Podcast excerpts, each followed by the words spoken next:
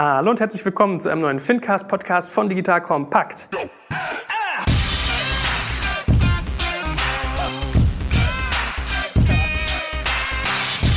Mein Name ist Jörg Kaczmarek und ich bin wieder in kompetent finanziell orientierter Begleitung. Zu meiner Rechten sitzt die gute Miriam. Guten Morgen, stell dich doch mal vor. Hallo zusammen, hier ist Miriam Wohlfahrt. Ich freue mich, heute dabei zu sein. Ich bin Geschäftsführerin und Gründerin von RatePay und auch ein Payment- und Banking-Enthusiast und Hobby-Liebhaber von Payment und Banking. Ja. ja. sehr gut. Und ich kann allen Zuhörern auch die Packs ans Herz legen, wo ich das erste Mal in diesem Jahr drauf sein durfte und äh, einen der schönsten Baumwollbeutel Deutschlands bekommen habe. Auf dem steht so ein Knallrosa drauf, irgendwann ist immer Zahltag. Der gefällt mir sehr, sehr gut. Die andere Seite ne, die der Medaille sozusagen ja auch von Payment and Banking ist die gute André. Guten Morgen auch dir. Sag doch einen Satz zu dir kurz. Guten Morgen Miriam, guten Morgen Joel. Wir sehen uns ja nicht, weil ich gar nicht bei euch in Berlin bin. Ja, vielen Dank nochmal für die, ich glaube, dritte Version jetzt, die wir machen ne, mit dem Podcast. Ähm, ich bin André, André Bajorat, Geschäftsführer von FIGO. Lange Zeit schon in diesem Banking- und Payment-Umfeld unterwegs. Freue mich dann mit dir und mit Miriam immer wieder tiefer in solche bestimmten Themen einzusteigen, äh, die für mich mehr Alltag sind als für dich. Das macht es immer so interessant deine Fragen zu beantworten. Wir von FIGO machen selber in diesem Bereich Banking eine Infrastruktur und insofern kann ich möglicherweise ein paar Einblicke geben, äh, die für euch ganz interessant sein könnten. Aber du hast in der Tat recht, äh, das ist die dritte Ausgabe. Ich dachte, du hast gerade darauf angespielt, wir mussten nämlich für alle Zuhörer jetzt mal hier Behind-the-Scenes-Eindruck äh, unser Intro schon zum dritten Mal aufnehmen. War vierten Mal, glaube ich sogar. Einmal habe ich mich verhaspelt, einmal mussten wir umziehen, einmal ja. war irgendwie bei anderen die falsche Totspur aufgenommen. Ja, das sind so die schönen technologischen Feinheiten, wenn man irgendwie ein Medienprodukt macht. Und heute soll es in Folge 3 um die Zukunft der Banken gehen. Ja, also wir werden deklinieren, was ist eigentlich Bank, was ist Banking genau. Wir werden über Neobanks reden, wie ich heute von André schon das tolle Wort gelernt habe. Ich nehme das mal als Kompliment, ja, dass mein Noob-Status hier als äh, unterhaltsam eingeordnet wird. Ja, ich würde doch mal äh, direkt starten, dass wir mal ein bisschen einordnen eigentlich. Also ist ja ganz lustig, Payment und Banking. Ich würde sagen, Payment ist zu meiner Rechten in Form von Miriam äh, und Banking äh, zu meiner Linken virtuell in Form von André. Was definiert ihr denn eigentlich als Banking heutzutage? Was, was gehört da für euch dazu? Vielleicht fängt Miriam mal an, die, die Non-Bankerin oder Less-Bankerin als ich, äh, als, als andere. Die Less-Bankerin, okay, das ist auch ein neues Wort. Ja, Banking ist für mich quasi im Prinzip alle Bankdienstleistungen, die zu einer Bank gehören. Dazu ist eben das Transaktionsgeschäft, klassisch Zahlungsverkehr oder auch jetzt auch Payment. Dann aber natürlich auch die klassischen Banking-Produkte. Das heißt, ich nutze meine Bank für Geldanlage, um Geld zu leihen, äh, Beratung zu bekommen und, und, und, und, und. Aber da kann André noch mehr dazu sagen. Okay, André, der Mann der schönen Wortbilder. Mhm. Die schönen Wortbilder. Was ist Banking? Also ich glaube, Banking ist erstmal ganz, ganz breit. Also man kann ja erstmal sagen, was ist Bank? Und Bank ist der Ort, wo wir in irgendeiner Art und Weise äh, unser Geld äh, hinbringen, äh, der, denen wir vertrauen, wo wir uns Geld leihen und denen, die wir uns zur Hilfe nehmen, um Zahlungsverkehr auszu auszuführen. Banking ist halt ein bisschen was anderes und muss nicht unbedingt was mit der Bank zu tun haben, sondern Banking ist erstmal ein Stück weit abstrakt von der Bank, weil ich auch Banking machen kann, ohne wirklich direkt bei der Bank zu sein. Das macht es, glaube ich, so interessant, dass man dort mittlerweile eine Unterscheidung hat zwischen Bank und Banking. Aber in der Tat, um nochmal zurückzukommen, weil ich glaube, da können wir gleich ein bisschen tiefer einsteigen, das, was Miriam gesagt hat, Zahlungsverkehr, Anlage, Kredite für Privatkunden, für Geschäftskunden, für Firmenkunden, das ist wahrscheinlich das, was wir alle vor allem mit Bank verstehen. Und es gibt natürlich noch ein paar ganz, ganz andere Banken, Investmentbanken und sowas, darüber reden wir aber nicht, sondern ich glaube, wir wollen uns darauf konzentrieren, was wir unter Retail und Geschäftskundenbanking verstehen. Hm. Und ich glaube, mit so einer latenten Endkundenperspektive, ne? also in der Tat ja. reden wir jetzt eigentlich nicht über den Business-Teil oder den Anlageteil, sondern eher darüber, du hast das in unserem Vorgespräch so schön als finanzielles Zuhause bezeichnet, ja, dass ja irgendwie mhm Banken bisher immer so das finanzielle Zuhause von jemandem waren, wo man irgendwie so einen Knotenpunkt hatte, wo das Geld lag, wo irgendwie Geld reinkommt und Geld rausgeht. Dann kann man auch solche Dinge tun wie Anlagen oder irgendwie Aktiengeschichten.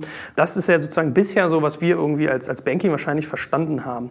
Glaubst du, dass das auch in der Zukunft noch so sein wird, dass das irgendwie so einen Hort gibt, wo man das ganze Thema Banking eigentlich unter einem Dach hat? Oder äh, wird sich vielleicht der Use Case ganz stark verändern oder es sogar so sein, dass man gewisse Teile dessen komplett auslagert, dass das gar nicht mehr ein Player ist, bei dem Banking komplett stattfindet. Ich nehme mal die Frage auf. Also ich, ich fühle mich einfach mal angesprochen an der Stelle.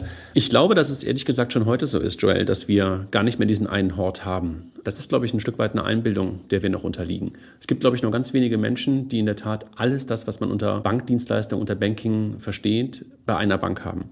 Das hat angefangen wahrscheinlich mit den Anfängen des Internets, dass wir sowas wie Kredite, sowas wie Baufinanzierung, sowas wie Bankdepots, sowas wie Anlagen, plötzlich bei einer Zweit- oder bei einer Drittbank gestartet haben. Dass wir unsere Kreditkarte plötzlich woanders hatten, dass wir plötzlich sowas wie ein PayPal-Konto hatten. Allein das Wort Konto sagt ja schon etwas darüber hinaus, dass da auch so etwas wie ein Bankprodukt ähm, entstanden ist. Und insofern diesen einen Hort, diesen einen Ort gibt es, glaube ich, heute schon nicht mehr.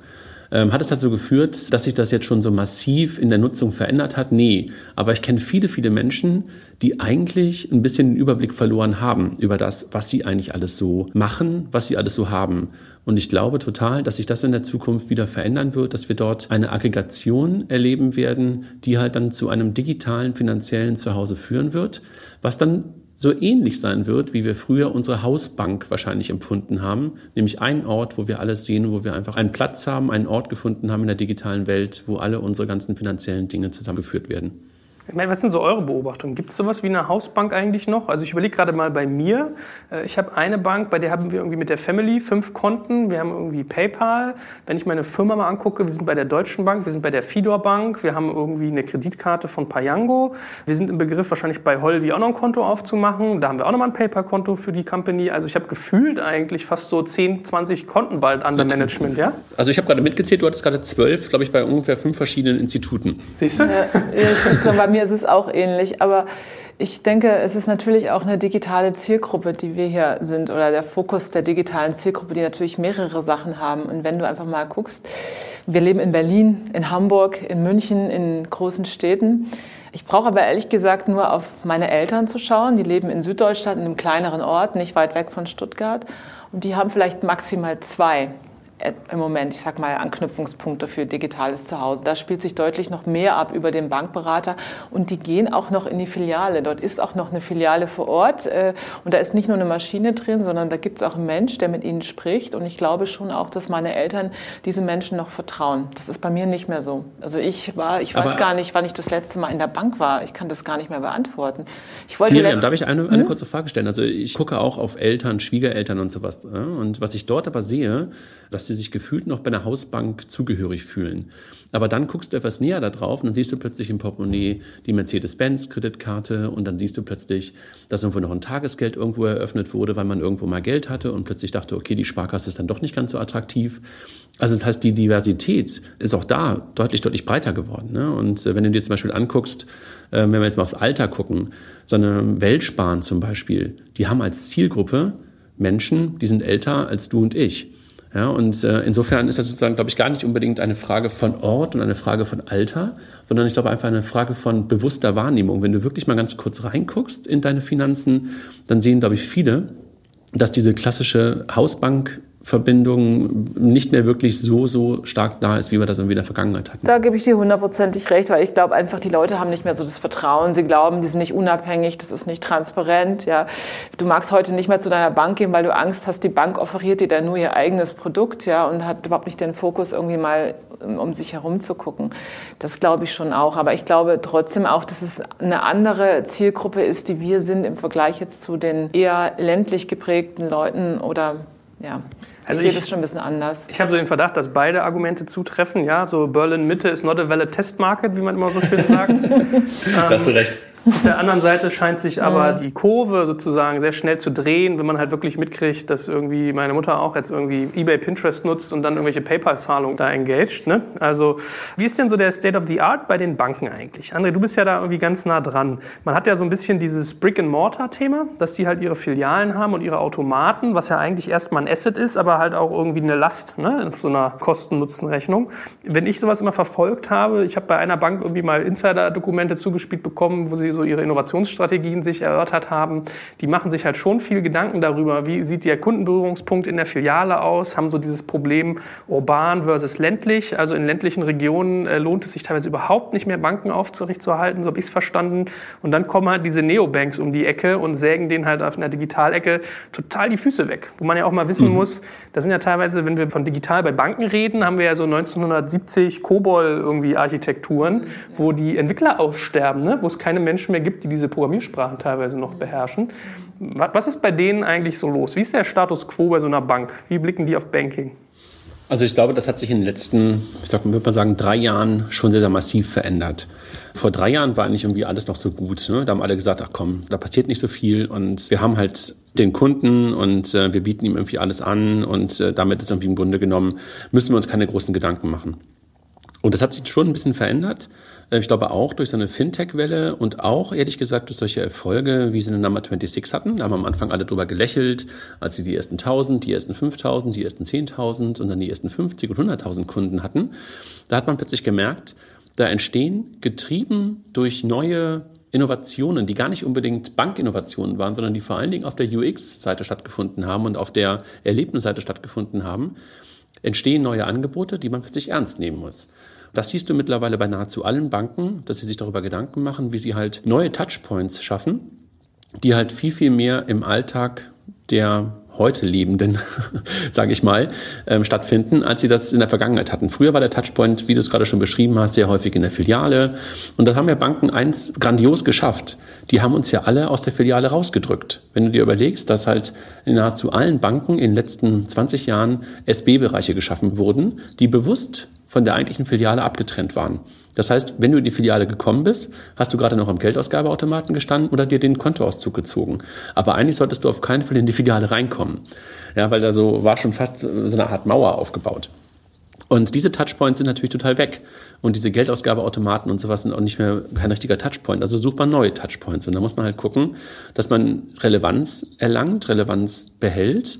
Und da sehen wir, da sehe ich in den letzten Jahren bei nahezu allen Banken einen wirklichen Wandel, dass man dieses Thema User-Fokus sehr stark in den Vordergrund gerückt hat und weniger auf das guckt, was die Bank eigentlich an Problemen in Anführungszeichen hat, sondern versucht, sich an den Nutzer-Needs zu orientieren. Das sehe ich gerade bei vielen, vielen Banken. Wie sieht das am Ende aus? Also man kann es ja vielleicht so ein bisschen auch vergleichen mit der Autoindustrie. Da will ja keiner mehr Karren bauen. Die wollen ja alle eher so in den Bereich Services rein. Dass sozusagen dieses anfassbare Asset teilweise eine Last wird. Ist das in der Bank auch so? Also wie sieht denn ein Service im Prinzip in der Bank aus? Also Mobile war sozusagen der erste, der erste Trigger, ne? wo, wo viele Banken gemerkt haben, okay, das ist ein Service, den muss ich meinen Kunden anbieten, das ist ein Touchpoint, der unterscheidet sich halt komplett von dem, den wir bis dahin hatten. Und da haben halt viele, viele Banken wirklich aufgeholt und versucht, in diesem mobilen Umfeld wirklich Schritt zu halten und wirklich gute mobile Lösungen zu bauen. Und ansonsten gibt's halt viele, viele Banken, die mittlerweile Kooperationen eingehen mit, ich sag mal, Financial Technology Unternehmen, ähm, um neue Innovationen schneller in die Bank reinzubekommen. Also wenn du beispielsweise die Sparkassen anguckst, die ihren Innovationshub haben, also ihren S-Hub hier in, in, Hamburg, um halt Fintechs an die Bank heranzuführen. Wenn du die Deutsche Bank anguckst, die mittlerweile, glaube ich, mit fünf Fintechs Lösungen ihren Kunden anbieten. Wenn du dir eine Consors anguckst, wenn du dir eine DZ Bank anguckst, also im Grunde genommen alle Banken schauen sich gerade an, welche neuen digitalen Services können wir anbieten und bauen die nicht alle selber. Das ist halt auch etwas, was komplett neu ist in den letzten zwei Jahren, sondern suchen sich halt Partner, die mehr aus der Technologie-Ecke kommen, die mehr aus der User Experience-Ecke kommen, um diese Lösungen halt für den Kunden zu schaffen. Und das sind halt digitale Services, die vor allen Dingen im Vordergrund stehen. Und die Filiale wird natürlich ein Stück weit immer noch versucht, andersartig zu nutzen und weiter bespielt zu werden. Aber alle sind sich natürlich darüber im Klaren, dass das nicht unbedingt die Zukunft ist und dass man sich da neue Konzepte einfallen lassen muss. Ich meine, man muss sich auch über eins im Klaren sein. Filialen von Banken waren bis in die 70er Jahre jetzt nicht so weit verbreitet in Deutschland. Ja, und, und wenn du in Berlin lebst, also ihr, lebt hier beide in Berlin, guck dich mal im Osten um. Da hast du auch ganz wenige Bankfilialen. Da sind natürlich im Laufe der letzten 25, 30 Jahre eine ganze Menge mehr entstanden. Aber das ist jetzt nichts, was irgendwie ganz typisch für schon immer war, dass an jeder Ecke eine Bankfiliale war, sondern es ist eher eine Entwicklung gewesen aus den letzten 25, 30 Jahren. Und die wird gerade wieder zurückgetrieben. Also wir werden weniger Filialen haben. Und damit werden die Banken halt neue Touchpoints schaffen und das versuchen sie gerade, digitale Touchpoints zu schaffen. André, ich habe mal eine Frage an dich, weil du sagtest eben, ich meine, die, die großen etablierten Banken haben jetzt alle auch schöne mobile Lösungen, um den Kunden anzusprechen. Aber sie verlieren ja immer einen größeren Teil der Wertschöpfungskette. Und ich frage mich aber nur, was bringt denn eigentlich der Bank, der Kunde noch, wenn die Wertschöpfungskette nicht mehr ausgenutzt wird. Das heißt also, wenn da nur das Konto ist und sonst eigentlich alle Dienste irgendwo anders genutzt werden, dann ist der Kunde doch eigentlich nicht mehr so wirklich wertvoll für die Bank, oder?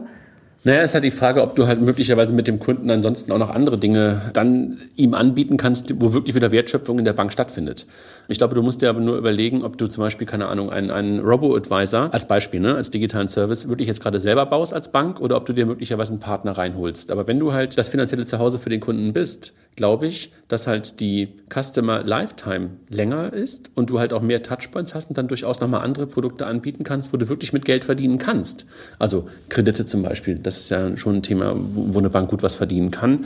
Und möglicherweise auch darüber nachdenken kannst, dass du diese Services irgendwann auch mal wieder bepreisen kannst. Dass wir in Deutschland in so einer Null-Euro-Konto-Welt leben ist ja auch nichts, wo wir sagen, das muss für immer so sein. Also die Postbank hat es ja vorgemacht, so vor einem guten Jahr, dass sie angefangen hat, das Girokonto wieder mit einem Preis zu versehen. Im Rest von Europa ist das ehrlich gesagt nahezu normal, dass da irgendwie auch auf dieser Leistung Bank, auf der Leistung Banking auch ein Preisschild draufstehen kann. Also zurück zu deiner Frage, Miriam. Ist es irgendwie dumm, von Banken gerade in der Wertschöpfungskette sich zurückdrängen zu lassen? Natürlich wäre es besser, wenn man die Wertschöpfungskette komplett beherrscht. Aber die Frage ist halt, ob du schnell genug bist, um die Wertschöpfungskette komplett selber aufzubauen oder ob du halt in Partnerschaften bereit bist, einen Teil davon abzugeben äh, und dann trotzdem halt versuchst, den Kunden halt mit deinen Services zu beglücken. Aber sag mal, bei dieser ganzen Kiste mit, ich hole mir irgendwie die Schnellboote rein, weil mein Tanker irgendwie nicht mehr so in der Lage ist, schnell zu reagieren und die Innovation hervorzubringen, da hast du ja immer so ein bisschen das Problem bei diesen grüne Wiese-Ansätzen von außen, dass du halt keinen Know-how-Transfer und eigentlich keine Innovationspipeline in deine Bestandsorganisation reinbringst. Also es gibt ja immer, wenn man auch irgendwie Firmen kauft, gibt es ja so zwei Blickwinkel. Das eine ist irgendwie, ich mache irgendwie Neugeschäft und vielleicht kann ich mein Bestandsportfolio an Diensten applizieren auf eine neue Zielgruppe und das dann irgendwie hochtreiben und das andere ist halt Know-how-Zuwachs. Und du hast doch aber eigentlich überhaupt keinen Know-how-Zuwachs, wenn das eigentlich alles deine externen Schnellboote machen, mhm. die dir noch nicht mal gehören. Das finde ich auch zum Beispiel im Falle von N26 nur mal als Beispiel. Ich meine, ich finde es auch sehr beachtlich, was die geschafft haben, aber letztendlich diese ganzen anderen Dienstleistungen, die sie drumherum bieten ums Konto, die bringen sie alle gar nicht selbst. Das heißt, da ist gar nicht das Wissen in der Company da. Also eigentlich stellt sich mir dann nur die Frage, wie kann ich damit eigentlich jemals wirklich Geld verdienen als Bank, wenn ich nur das Konto habe? Also lasst mich versuchen, darauf zu antworten oder meine Sicht euch darauf zu geben. Antworten ist falsch, weil es eigentlich keine Frage war. Bei N26, glaube ich, ist der Weg, den Sie gerade gehen, total schlau, weil Sie sich angucken, welche von diesen Services funktionieren.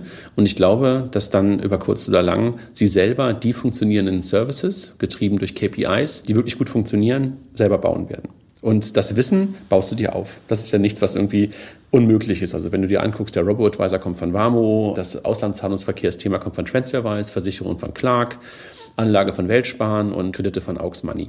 Das sind ja Dinge, die sind natürlich jetzt erstmal super schnell reingekommen und jetzt lernen sie halt.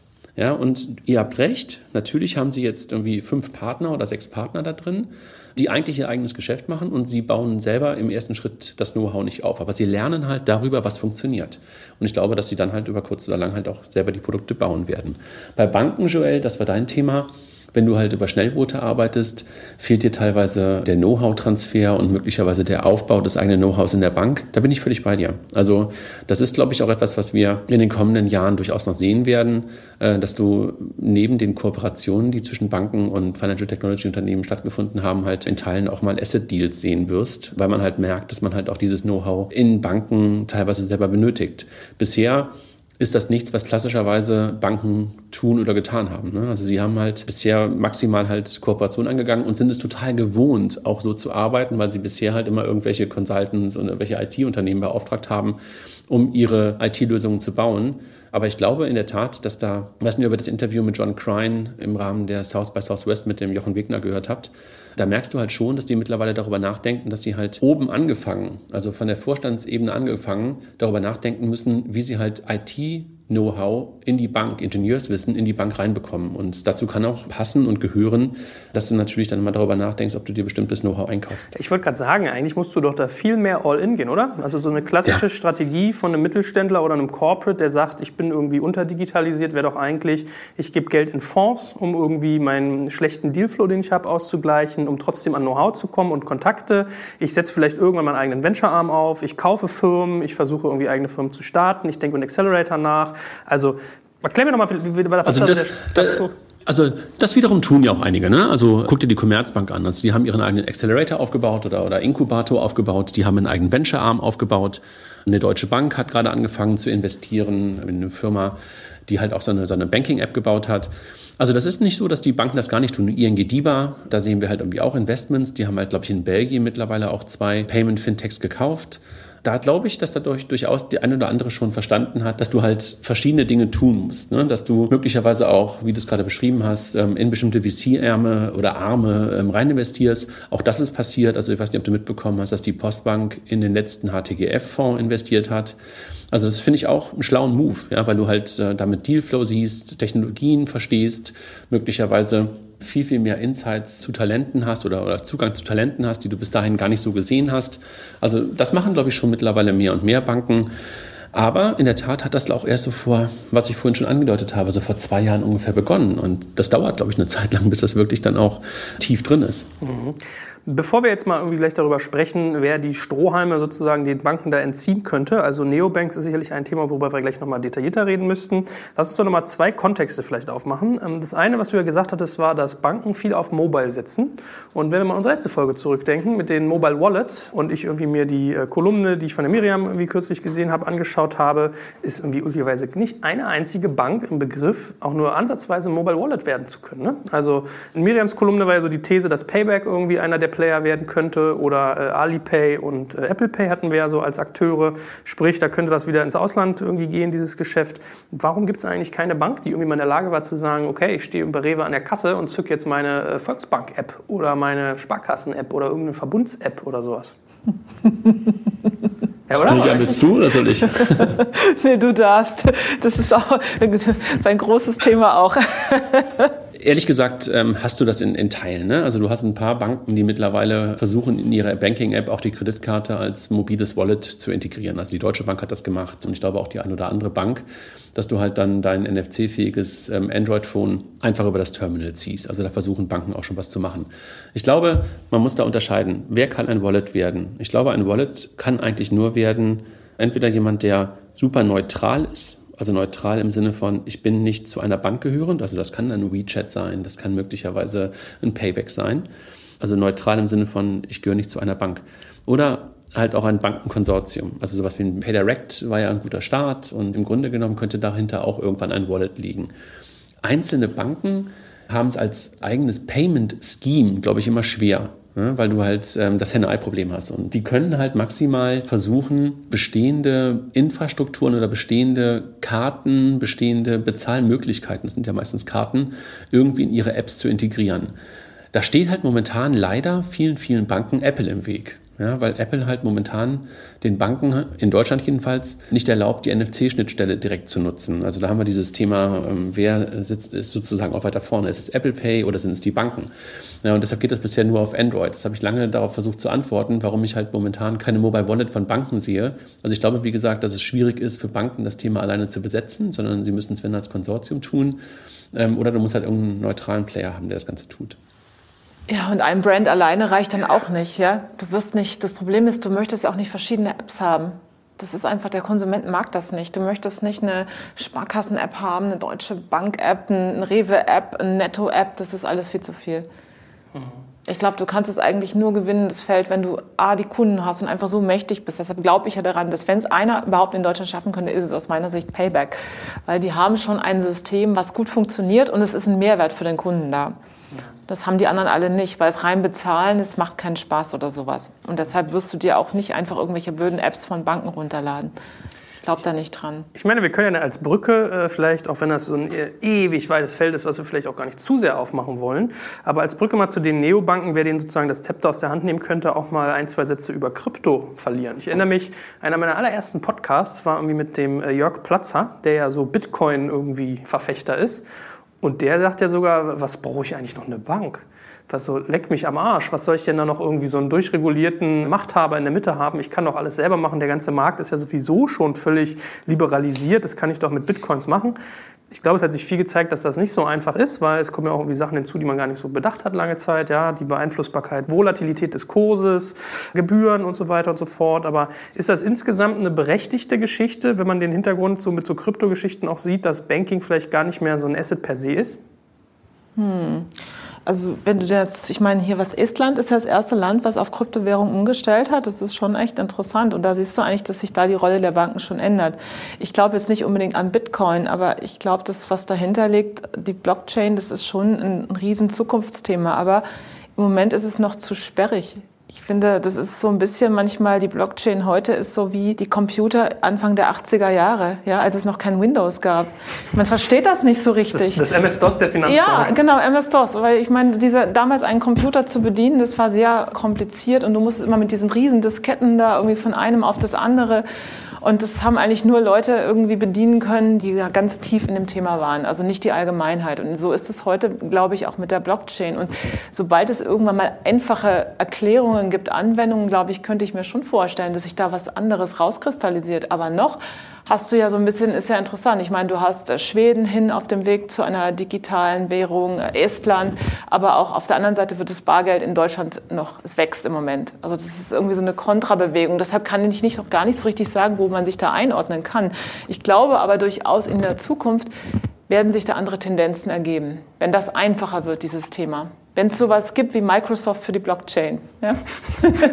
versuche mal ja, na, ich, wollte ja, ich würde jetzt gerne Brücken aufmachen zu zwei Themen. Jetzt gebe ich hier mal riesige Vorlage für André. Also das eine ist, glaube ich, so das Auflösen der Grenzen. Also auch wenn wir an sowas wie Weltsparen denken, das ist ja eigentlich am Ende des Tages ein Arbitrage-Thema, dass es irgendwo äh, bessere Zinsen gibt als dort, wo ich mich befinde. Und das zweite ist wahrscheinlich so User Experience, ne? wo ich mir vorstellen könnte, dass das ganze Thema Neobanks sehr stark an User Experience geknüpft ist, was ja eigentlich bei dem sozusagen aufschlägt, was du gerade gesagt hast, mehr. Mhm. Du bist doch immer User Experience-Verfechter, André. Ja, total. Aber lass mich bitte noch ein Wort zum Thema Blockchain und, und Bitcoin sagen, wenn ich darf. Natürlich. Weil ich, ich möchte einen kurzen Vergleich machen, weil du hast mich ja gerade schon als den Bildvergleich herausgestellt. Ich habe so ein bisschen das Gefühl, dass wir heute, wenn wir über Blockchain reden, dann glauben wir immer an etwas, was irgendwo am Frontend stattfindet. Und da kommen wir schon Richtung UX. Und ich möchte einen Vergleich machen. Erinnert ihr euch an die ganze Diskussion, als es um das Thema Linux ging? Ungefähr 15, 20 Jahre her. Linux hat sich total verbreitet und ist in unserer IT-Landschaft nahezu nicht mehr wegzudenken. Nahezu alle unsere Server im Internet laufen auf Linux. Das hat wirklich eine total nachhaltige Veränderung in der ganzen Serverinfrastruktur und auch bei Firmen mit sich gebracht. Also sowas wie Sun Solaris zum Beispiel, ja, die sind mittlerweile nicht mehr da. Das waren die Stars vor 20 Jahren in der ersten Dotcom-Welle. Die sind nicht mehr da. Die waren aber diejenigen, die halt in der ersten Zeit die ganzen Maschinen, die ganzen Server dahingestellt haben. Was will ich damit sagen? Damals haben alle gesagt, Linux wird Microsoft und Apple vernichten, wird Betriebssysteme vernichten. Das ist nicht passiert. Microsoft ist so viel wert wie noch nie. Apple ist so viel wert wie noch nie. Was stattgefunden hat, Linux hat sich als etwas viel tiefer in der Infrastruktur total verankert. Und ich glaube, dass wenn wir mit der Blockchain auch erleben, das heißt die Blockchain oder das, was wir unter der Blockchain dezentrale Strukturen, wird sich total verankern in Infrastrukturen, wird aber nicht die Player angreifen, die wir vermeintlich gerade angegriffen sehen. Das heißt, Banken werden das Thema selber für sich entdecken, Börsen werden das Thema selber für sich entdecken und werden das Thema treiben und werden möglicherweise dadurch viel wertvoller werden, so ähnlich wie es bei der Microsoft und bei der Apple auch stattgefunden hat. Aber die Infrastruktur unten drunter wird sich nachhaltig verändern. Das glaube ich dazu. Und dann zurück zu deiner Frage, Joel, was verändert Banking? Und ich glaube, das war so ein bisschen die, das, was du meintest. Ich glaube, dass wirklich UX der Treiber ist dafür, wer erfolgreich sein wird im Banking der Zukunft. Das heißt, User Experience und tägliche Relevanz wird der entscheidende Erfolgsfaktor dafür sein, wer der beste Player im Banking der Zukunft sein wird. Also ist das eine reine Designfrage oder fährst du da alles runter? Das sind das Features? Ich glaube, das ist nicht nur eine reine Designfrage, sondern es ist einfach eine Frage der digitalen Exzellenz. Lass mich das so sagen. Schau auf dein Gerät. Welche Dienste nutzt du da drauf? Dann sind es in der Regel diejenigen, die du halt als vernünftig und gut designt auf der einen Seite, aber vor allen Dingen halt in der Experience als gut und wertvoll für dich empfindest. Das sind in der Regel Dienste von Anbietern, die halt über ganz, ganz viel Know-how im Bereich IT, im Bereich User Experience verfügen und das auch in den Mittelpunkt stellen. Es ist nicht nur Design. Design ist ja ein bisschen Geschmack, sondern es ist, wie fühlt sich ein Dienst an? Wie fühlt sich eine App an? Behindert dich das? Hilft dir das? Ist das im richtigen Kontext? Ist das Ding schlau? Das sind, glaube ich, die richtigen Fragen. Gehen die vernünftig mit Daten um? Finden sie für dich in einem guten Kontext statt? Das ist, glaube ich, die entscheidende Frage. Und das ist, hat nichts mit Featuren zu tun, sondern wirklich mit, wie ist das Erlebnis eines solchen Dienstes? Und da wird sich Banking total verändern. Hm. Ich kenne einige äh, Profi-Designer, die dich dafür erschlagen würden, dass du sagst, Design ist Geschmack, aber so nimmt man es in der Endkundenwahrnehmung oft wahr. Ne? Ich glaube, deine These übrigens mit dem ganzen Thema Blockchain wird die Technologie im Hintergrund sein, also eigentlich ein Katalysator für neue Entwicklungen, stimmt, glaube ich, auch. Hatte, wir hatten einen Vortrag, witzigerweise, einen Digital Breakfast hier bei uns, ein Tech Breakfast, wo der äh, Ratko von Bitbon das auch gesagt hat, dass solche ja. Sachen wie Ether, IOTA und so, dass das äh, eigentlich der, eine Background-Technologie werden wird für Smart Contracts, was du als User gar nicht mehr siehst. Ja? Du machst einen Smart ja. Contract, der ist abgesichert und du weißt aber, also dich interessiert gar nicht, wie das technisch gemacht ist. Dann lass uns aber jetzt mal wirklich äh, in Konkretum gehen zu diesen Neobanks, wie die du immer gerne bezeichnest. Wenn digitale Exzellenz da irgendwie die Stellschraube ist. Wir können ja mal so ein paar durchdeklinieren. Also wir hatten jetzt N26 schon mal ein paar Mal genannt. Ich finde irgendwie Holvi ist auch so ein Beispiel, was zusehends an Aufmerksamkeit gewinnt. Aus Finnland, wenn ich mich nicht täusche. Äh, Contest ist immer so ein Beispiel, über das geredet wird. Wir können auch mal nach UK rüber gucken. Tandem, Penta, Revolut, genau, das wären noch so ein paar Beispiele. Wir können jetzt nicht jeden en Detail besprechen, aber dass wir mal so eine kleine Map machen, wen wir da eigentlich wie sehen, was die ausmacht und wie die es geschafft haben, da an Relevanz zu gewinnen. Mhm. Also ich kann ja gerne mal anfangen. N26 ist einfach unfassbar gut getrieben durch User Experience und Mobile First, totaler Fokus, richtig gut. Also muss ich einfach sagen, gefällt mir immer wieder und machen einfach Dinge richtig. Gefällt mir richtig gut haben dadurch eine Relevanz bekommen, dass sie halt auf die richtigen Dinge am Anfang fokussiert haben, die halt die Zielgruppe haben wollte. Mein Blick darauf. Wenn ich auf die Jungs von Contest gucke, die haben halt eine andere Art von Exzellenz. Die haben halt eine andere Zielgruppe und gucken halt eher auf dich, Joel, so als Freiberufler, kleine Unternehmen, die halt sagen, du hast ganz andere Needs und diese Needs werden heute von Banken ganz, ganz, ganz, ganz schlecht befriedigt oder werden halt von der Dativ ganz, ganz schlecht befriedigt, die halt so ein anderer Anbieter für so Unternehmenslösungen ist. Und darauf haben die sich halt total spezialisiert und versuchen da exzellent zu sein. Das finde ich super interessant, was Chris mit seinem Team dort dorthin bekommt und dort halt das Ganze mit dem Bankkonto, mit der Kreditkarte zu koppeln. Chris ist halt getrieben also von Contest, der Chris ist halt dadurch getrieben, dass er selber seit 20 Jahren, 25 Jahren als Freelancer, als Freiberufler unterwegs ist und immer das Gefühl hatte, ein Kunde zweiter Klasse bei Banken zu sein. Und darauf hat er gar keine Lust mehr, sondern er möchte halt die Menschen, die halt freiberuflich vernünftig Geld verdienen und gute Kunden sein können, auch genauso bedienen. Und äh, das treibt den. Das macht es auch echt Exzellenz. Hm. Ja, ich finde zum Beispiel ganz interessant, um den Fokus mal zu erweitern. Also N26 hast du jetzt gesagt, wäre so ein typischer Fall für äh, digitale Exzellenz, was die User Experience angeht. Bei Holvi beobachte ich zum Beispiel, dass man da ja versucht, das so an Services zu knüpfen. Also ich erinnere mich, ich habe lange darüber nachgedacht, mir dort ein Konto zu machen, weil sie ja sagen, wir, wir bieten zum Beispiel Buchhaltung mit an. Ja, dass du im Prinzip sehr schnell sehen kannst, Eingangsrechnung, Ausgangsrechnung. Also eigentlich ein Service, den du ja gar nicht bei einer Bank vermuten würdest, sondern fast eher so auf der Gap zu mache ich selber, habe eine Software oder äh, zum Steuerberater. Steuerberater. So Total. Also Holvi vielleicht noch, noch zwei Worte vielleicht kurz zur Geschichte, damit das auch alle einordnen können. Holvi ist mal gestartet als Lösung für Menschen, die in Helsinki in Finnland ein Festival organisiert haben. Und die haben damals als ITler eine Lösung gesucht, womit sie Tickets und ihre ganzen Kosten im Griff haben konnten. So ist Holvi entstanden. Ne? Also sozusagen auch aus einem Need heraus. Und die sind mittlerweile gekauft worden. Also da ist zum Beispiel eine Bank komplett eingestiegen, die BBVA also die spanische Großbank hat Holvi mittlerweile komplett übernommen. Also es ist kein Fintech mehr, kein Startup mehr, sondern ist Teil der BBVA. Also das muss man, glaube ich, auch im Hinterkopf haben. Und was die halt machen, ähm, ist halt in der Tat das, was du gerade beschreibst. Die sagen halt, ich gehe auf die Nische und mein Service ist Bank, ist sozusagen dort Commodity, ne? Karte und Bankkonto. Aber mein eigentliches Produkt ist Buchhaltung, mein eigentliches Produkt ist das Business zu managen. So ein bisschen in die Richtung, du hast ja auch Marco schon mal hier gehabt von N4, in Teilbereiche da reinzugehen, zu sagen, ich enable dein Business, um besser zu sein, um halt ein gesundes Business aufzubauen. Mhm. Aber da sind wir ja wieder bei der Ausgangssache. Eigentlich, wenn du überlegst, all die haben ja eins gemeinsam, dass sie genau das Bedürfnis des Kunden ansprechen. Ich fand hier bei N26, du kannst dich super einfach onboarden. Und was ich da interessant finde, ist du zum Beispiel, wenn du eine Überziehungs, wenn du dein Konto überziehst, bekommst du eine, eine Nachricht, äh, Achtung, du überziehst dein Konto. Ja, das ist ja auch für eine Zielgruppe was ganz Neues und nicht so, da werden nicht einfach jetzt Zinsen fällig, sondern man hat das Gefühl, die gehen nett und transparent mit einem um, man fühlt sich wohl. Ja, und das haben wahrscheinlich die anderen Banken immer mehr verloren, oder? Außer wenn sie hingehen und irgendwie ein paar äh, 10.000 Kunden rausschmeißen, weil die zu viel Geld genau, haben. Genau, das, das wird natürlich jetzt nicht so, soll nicht das Thema sein, aber also sehr starke Fokussierung auf spezielle Zielgruppen, auf spezielle Kundenwünsche. Also sind wir eigentlich wieder bei diesem, ich komme vom Kunden und was will der Kunde eigentlich? So haben die sich ja alle hier so ein bisschen aufgestellt, oder? Diese neuen Banken, die haben ja im Prinzip auch jeder so seinen eigenen USP so ein bisschen. Total, total. Wenn du so eine Landkarte dir jetzt mal vorstellst, wie bei Risiko, ja, äh, dass das Bankgeschäft soll jetzt irgendwie von anderen Leuten aufgefressen werden, wie würdest du die Kräfte technisch verorten? Oder vielleicht auch, wie endet dieses Spiel denn eigentlich mal, dieser Wettkampf? Wird es da irgendwie jemanden geben, der die so ein bisschen konsolidiert, der vielleicht zwei, drei zusammenführt? Äh, ist das irgendwie so, dass es nur irgendwie ein paar Gewinner geben kann? Oder hat man da irgendwie so eine Polygarchie? Was, was erwartest du, was da passiert? Also ich glaube, dass eine N26 momentan ein Beispiel dafür ist, was eine DKB oder was eine Comdirect vor 15 oder 20 Jahren war. Die werden halt ein substanzielles Business aufbauen, aber die werden halt jetzt nicht irgendwie alle Banken vernichten, sondern die werden einfach dem einen oder anderen Bankenkunden wegnehmen und werden halt in bestimmten Segmenten wachsen, wie halt eine Comdirect, wie eine Consors irgendwie vor 15, 20 Jahren über das Brokerage und über das Anlagegeschäft gewachsen sind. So werden die halt auch wachsen.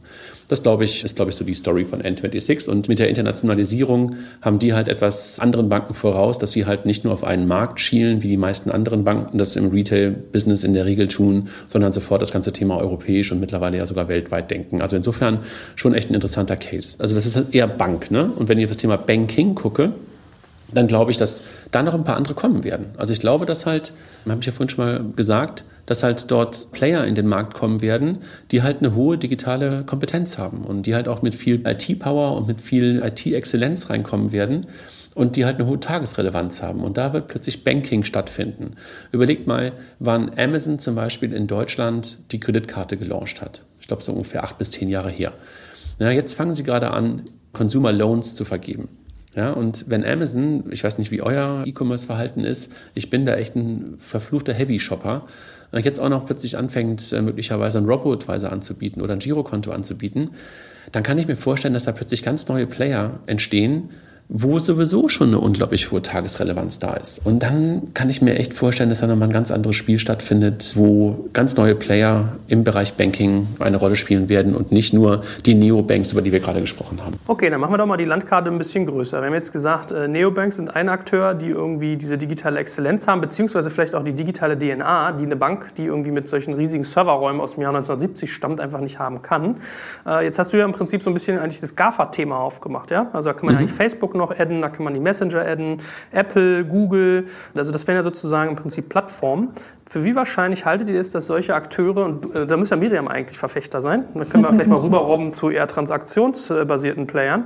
Für wie wahrscheinlich haltet ihr es, dass das irgendwie ein GAFA-Thema wird? Ich halte das für ziemlich wahrscheinlich. Also momentan verdienen ja die GAFAs noch an anderen Stellen Geld. Aber guck dir mal Jetzt nehmen wir mal GAFA, dazu gehört aber für mich auch Alibaba. Das wird leider nicht in dem GAFA genannt, aber ich, wenn du einfach anguckst, was Alibaba gemacht hat, die haben ein Imperium aufgebaut, die gehen gerade in Länder wie Bangladesch und die gehen in sehr viele Länder, wo der Zahlungsverkehr noch ich sage mal, sehr schlecht gelöst ist und gewinnen immer mehr Kunden, gewinnen immer mehr Relevanz und werden immer größer und immer reicher und das Ganze wird, das explodiert ja fast.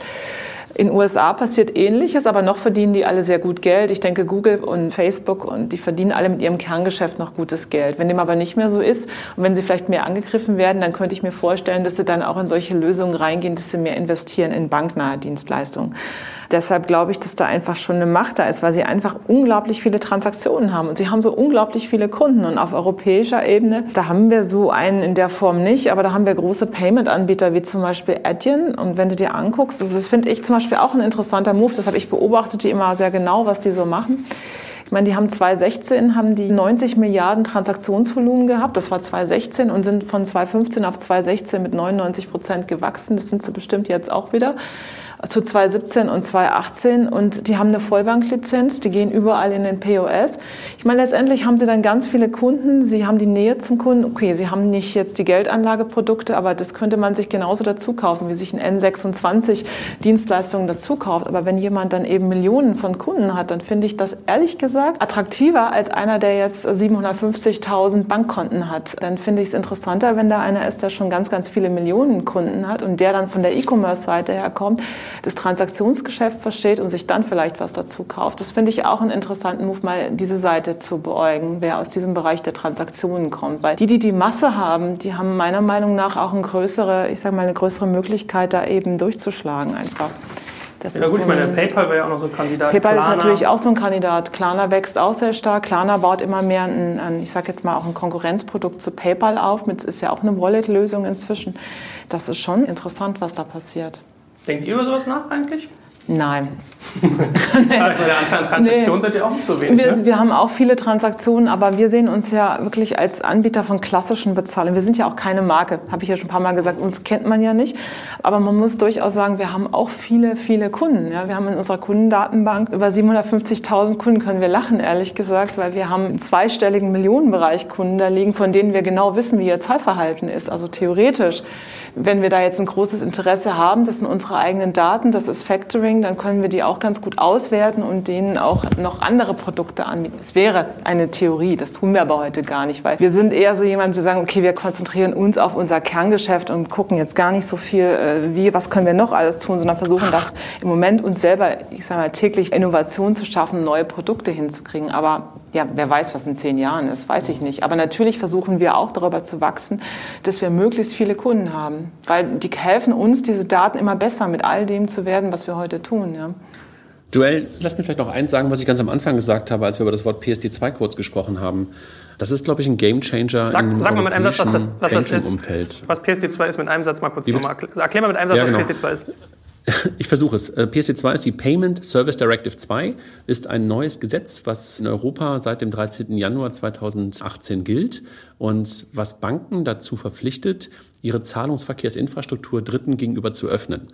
Das heißt, du als Kunde kannst dank PSD2 zukünftig dein Bankkonto da benutzen, wo auch immer du möchtest und kannst Payments ausführen, da wo auch immer du möchtest und die Bank darf das nicht mehr verhindern. Und das verändert natürlich eine ganze Menge und ermöglicht einfach, dass dieser Datentopf Bank und diese Infrastruktur Bank von Dritten genutzt werden kann.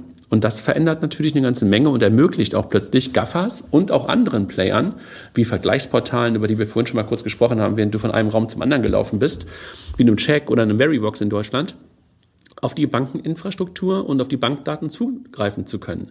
Und über eins müssen wir uns, glaube ich, im Klaren sein.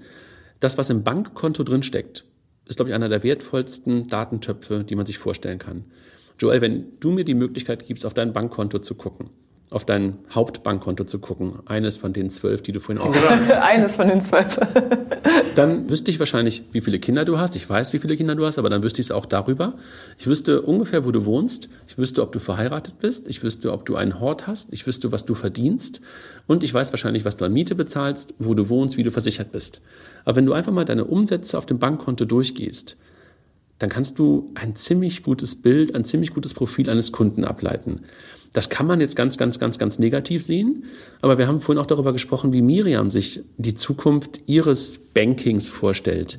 da möchtest du eigentlich jemanden haben, Miriam, der das genau weiß von dir. Genau. Das war früher deine Hausbankberater und das kann in der digitalen Welt aber natürlich auch jemand sein, der das digital für dich aufbereitet, weil er dich kennt, weil er dich versteht, weil er deine Ausgaben kennt, deine Einnahmen kennt und dir die richtigen Advices gibt. Wer kann das tun? Aus meiner Sicht nur diejenigen, die halt unglaublich gute Experience-Expertise haben, IT-Expertise haben und Datenexpertise haben. Jetzt muss man sich gerade fragen, sind das die Banken, die wir heute kennen, die Experience, Daten- und IT-Expertise haben? Joel, du hast immer von den 70er Jahre Mainframe-Cobol-Dingen gesprochen. Das beantwortet es eigentlich schon, sondern das werden andere sein. Ja. Hm. ja, ich meine, man kennt das ja auch, dass Kreditkartenfirmen im Prinzip Scheidungen prognostizieren können und glaube manchmal Schwangerschaften kennen, bevor das teilweise vielleicht die Frau tut, weil sie irgendwie das Essverhalten auf einmal äh, sozusagen scannen können. Also stimmt eigentlich, ne, dass man das Thema Daten haben wir beim ganzen Thema Banking noch ein bisschen außer Acht bisher sträflich gelassen. Und was Miriam mit Transaktionen sagt, ist ja eigentlich datenbasiert. Also es ist einerseits Ownership of the User ja, und dessen Kaufverhalten aber auch halt gleichzeitig kennen. Ne? Du weißt ja sehr viel. Also ich meine, nochmal, um auf Etienne zurückzukommen, schau mal, die wickeln Netflix ab, die wickeln Spotify ab, die wickeln, ich weiß gar nicht, wen sie alles abwickeln. Sie wickeln da vor allem die Kreditkarten ab. Sie kennen dich da auch ganz gut. Das ist schon interessant, vor allem wenn es deine eigenen Daten sind. Es sind ja nicht nur Durchlauferhitzer von Daten, weil Edian hat eine Banklizenz und eine Acquiring-Lizenz. Also die sind nicht ein reiner technischer PSP, der nur Sachen von A nach B schiebt, sondern die Daten gehören denen und dann können die auch damit was machen. Und das finde ich schon enorm. Wenn da Millionen von Daten liegen, das ist inzwischen, ich sag mal, datenmäßig haben die wahrscheinlich mehr als viele, viele große Banken. Ne? Darf man aber eigentlich doch bestimmt gar nicht mehr jetzt mit der neuen Datenschutzgrundverordnung, oder? Wenn der Kunde dem zustimmt, schon. Hm, okay. Es geht dann ja gar nicht manchmal um die persönlichen Daten. Also du kannst halt viel Verhaltensanalysen ziehen, ne? wo die Maschine einfach lernt, ein Mann irgendwie Anfang 20, der irgendwo ähm, in irgendeiner Ecke wohnt, der gerne, äh, was weiß ich, Flixbus fährt, der hat vielleicht ein anderes Verhalten als jemand, der älter ist und sowas. Also es geht ja gar nicht auf die Personenebene mehr, sondern es geht eher darum, so Profile zu erstellen mhm. im Datenbereich. Also ich glaube, wichtig ist, Joel, ähm, das, was du gerade so kurz in so einer kurzen Nachfrage meintest, ich glaube, es geht immer nur on behalf of the user. Also das muss alles sehr transparent sein. Und das ist aber auch etwas, was halt mit Exzellenz und mit guter User Experience zu tun hat. Dass du dir und mir und Miriam klar machst, was da gerade passiert und dass es transparent ist. Ja, und dass es nicht irgendwie so komisch sich merkwürdig anfühlt, sondern dass es sehr klar ist, was du da tust, mit wem du welche Daten teilst und warum du das tust und was dein Mehrwert daran ist. Aber das ist, glaube ich, gerade in der digitalen Welt, hat das sehr viel damit zu tun, wie der Dienst gebaut ist, wie der Dienst aufgebaut ist, wie er sich anfühlt und, und wie er sich halt auch dauerhaft für dich anfühlt nochmal. Weil das ist ja das, was in der Vergangenheit darüber entstanden ist, dass du dem Typen, der dir gegenüber saß, der Bankberater, den kanntest du vom Fußball, aus dem Kindergarten, weil er dein Nachbar war oder was auch immer. Das hast du nicht mehr in der digitalen Welt. Also muss dieses Vertrauen sich anders entwickeln. Und das ist meine feste Überzeugung, das passiert nur dadurch, dass du halt auf der einen Seite transparent bist und dass du halt exzellent bist. Ja. Gut, wenn wir jetzt nochmal deine Trias aufgreifen aus Datenkompetenz, aus IT-Kompetenz und aus User Experience-Kompetenz, können wir nach hinten raus eigentlich mal die spannende Frage stellen, wie sieht denn Banking der Zukunft noch aus? Was kann man denn mit diesen drei Elementen eigentlich tun? Eigentlich alles, ne? Viel. Nein, in der Tat. Also lass uns kurz drüber nachdenken. Also wenn du diese Know-how hast, diese Ressourcen hast und den Kunden hast, der dir bereitwillig diese Daten zur Verfügung stellt, dann kannst du daraus ziemlich, ziemlich gute und ziemlich schöne Dinge bauen. Das ist sehr abstrakt, aber ich glaube, das geht genau in diese Richtung, was Miriam vorhin schon mal kurz gesagt hat. Sie möchte eigentlich am liebsten einen Private Banking Berater. Ja, möglicherweise ist der Private Banking Berater aber momentan nicht gewillt. Ich weiß nicht, wie dein Kontostand momentan ist. Du hast ihn gerade nicht mit uns geteilt, ähm, das für dich zu tun für wenig Geld. Und das passiert, glaube ich, gerade. Also das heißt, IT übernimmt in vielen Teilen eine Rolle, die früher sehr, sehr reiche Menschen durch einen Private Banker bekommen haben. Also wir erleben hier gerade durch die Technologie eine Demokratisierung von Private Banking. Und das ist, glaube ich, das, was, was viele von uns sich einfach wünschen. Also, dass es halt ein passgenaues Angebot gibt, was wirklich zu dir, Joel, zu dir, Miriam, zu mir, André, passt. Und das ist, glaube ich, möglich, wenn du halt diese IT, UX und Datenexpertise hast, dass wir genau das bekommen. Also eigentlich Technologisierung ist ja dann so ein bisschen auch so ein Stichwort, was man im Banking-Bereich merkt. Ne? Ja, genau. Total. Und die muss einfach sein und Vertrauen schaffen. Also das ist, glaube ich, auch wenn es einfach zu nutzen ist und nicht kompliziert ist, du musst dem vertrauen, dann würde ich dem schon auch viel anvertrauen. Ja, aber es ist komisch, habe ich auch darüber nachgedacht, dass man einem Klarna irgendwie zugesteht zu wissen, was für irgendwie Billigkopfhörer ich mir aus äh, China bei Wish bestelle oder einer irgendwie deutschen Bank, was für ein Mittagessen ich hatte. Wenn jetzt Google eine Bank wäre, wäre man da wirklich vorsichtiger, ne? Oder sagt so, oh, muss Facebook jetzt wissen, was ich gerade, weiß ich nicht, Mhm. Was für ein Hotel ich gerade mit meiner Frau für Honeymoon einchecke. Ne? Also Vertrauen ist vielleicht irgendwie echt, also auch im Zuge von diesem Experience-Gedanken nochmal so eine Brücke, die ich hier für mich als Takeaway nochmal mit. Natürlich, da könnte man auch mal wieder, wenn du dann in Vertrauen gehst und AI, ja, ich meine, das ist, wenn die Maschinen alles entscheiden, das ist natürlich auch dann schon wieder so ein philosophisches Thema, ja. Nun gut. Ähm, ja, ich glaube, es war ein sehr bunter Ritt durch das Thema Banking. André, was ist dein Takeaway für heute? Was hast du mitgenommen? Was schaust du dir jetzt in den nächsten Jahren noch mal noch gespannter an? Ich glaube, die, die Kombination aus Banking und Payment, diese beiden Welten, die jetzt zusammenrutschen und, und, und Miriams Insights in das Thema Adyen oder andere Payment Provider ist, glaube ich, nochmal was Interessantes, was, was ich daraus mitnehme. Und für mich halt wichtig zu sehen, dass halt so ein paar Dinge, die so in meinem Kopf passieren, auch bei euch durchaus auf fruchtbaren Boden gekommen sind ne, oder gefallen sind. Und das freut mich, das, das nehme ich daraus mit. also ich gucke mir jetzt auf jeden Fall mal dieses Private Banking an. Nein, Und also du? Ja, ich, ich äh, habe irgendwie als spannendsten Gedanken eigentlich gehabt, dass ich Banking immer nur im Zuge von Bank gesehen habe und sich eigentlich mal den Blick zu öffnen und zu weiten, zu sagen, dass eine Vergleichsplattform, dass ein GAFA, dass ein Zahlungsanbieter eigentlich eine Bank sein könnte.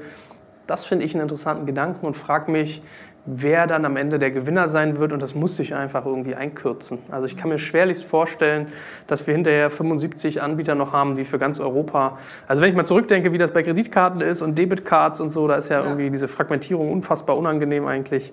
Das fände ich spannend, was da so der Standard eigentlich wird. Ja. ja.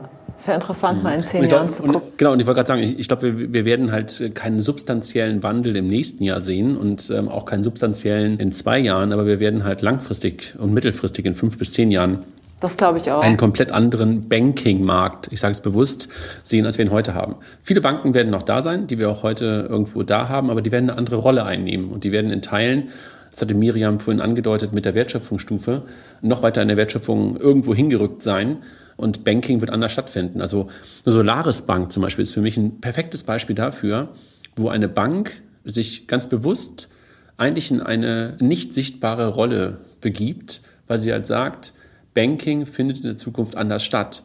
Und wir sind nur Enabler. Das ist ein äh, super schlaues Modell. Aber was auch spannend ist, wenn du einfach siehst, dieses, ich meine, wenn BBVA hier Holvi gekauft hat, dass du einfach siehst, wie die Banken auch, es gibt ja auch die ING Bank, ich finde das sehr interessant, was die da gerade machen. Es gibt ein paar große europäische Banken, die so neue Wege gehen. Und ich glaube auch, dass die wahrscheinlich diejenigen sind, die in der Zukunft äh, sehr, sehr weit vorne liegen, oder?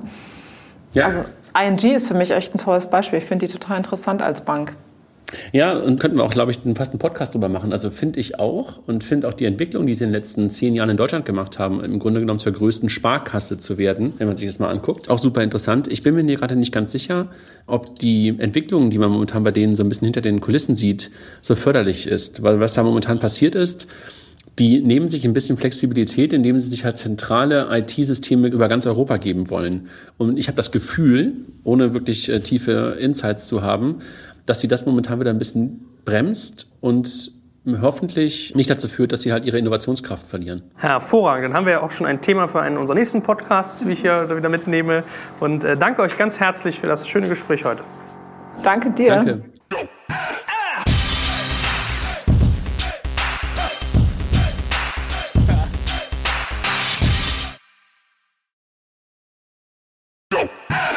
Jetzt kommt ein kleiner Werbespot.